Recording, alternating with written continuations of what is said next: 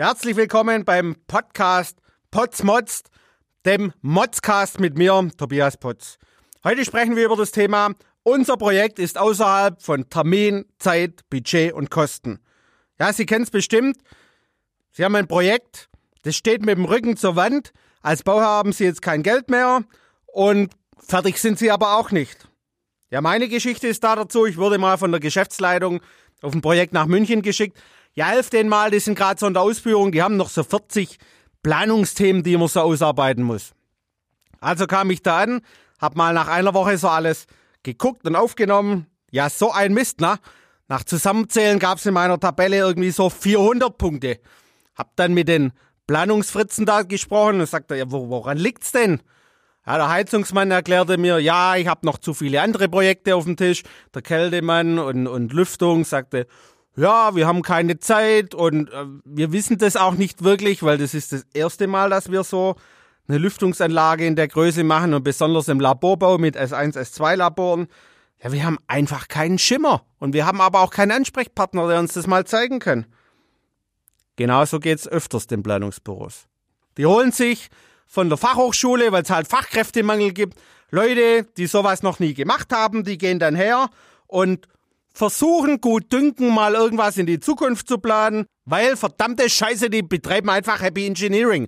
Die bauen Klötzchen für Klötzchen alles aufeinander, ziehen wild Striche und meinen dann, irgendjemand wird schon richten und die ausführende Firma, die zeigt uns das dann oder keine Ahnung, ja, das ist so Happy Engineering. Wir machen mal was und hoffen, dass es der liebe Gott richtet und dass es irgendwie fertig wird. So, da kommst du auf eine Baustelle und dann hast du so neun unterschiedliche Planstände. Vor Ort kann dir aber auch kein Bauleiter sagen, welcher gilt denn jetzt und welcher zählt denn jetzt und welcher denn der Originale, ne?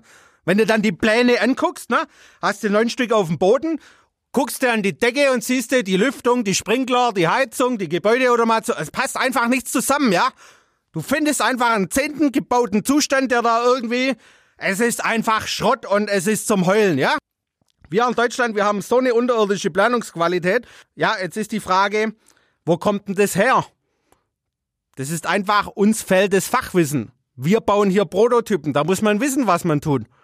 Ja, du gehst ja auch nicht in ein mittelgroßes Krankenhaus, hast eine richtig schwere Krankheit und dann kommt so ein junger, dynamischer Arzt auf dich zu und der sagt dann, ja, hallo, ähm, schön, dass Sie da sind, ähm, ich bin direkt von der Schule Theoretisch weiß ich alles, in der Praxis fällt's noch ein Stück. Ja, jetzt sprechen wir über Ihre Herz-OP. Und übrigens, die ganzen süßen Krankenschwestern da drüben, allererstes Layer, die assistieren, ne? Da haben Sie doch auch keine Lust drauf. Sie gehen doch bestimmt in ein Krankenhaus. Bester Mann, Professor, der begrüßt Sie und sagt, ey, ich mache den ganzen Tag nichts anderes außer Herz-OPs. Bevor Sie so ein Projekt machen, nehmen Sie sich doch einfach einen, der weiß, um was es geht und sagt dann, wo hängt's denn an den ganzen Schnittstellen? Wo ist noch was nicht geklärt? Ja, und der kostet einfach ein paar Mark, ja. Wenn Sie jetzt da so ein mittelgroßes Projekt haben mit 50 oder 100 Millionen, sind noch 50.000 Euro nichts.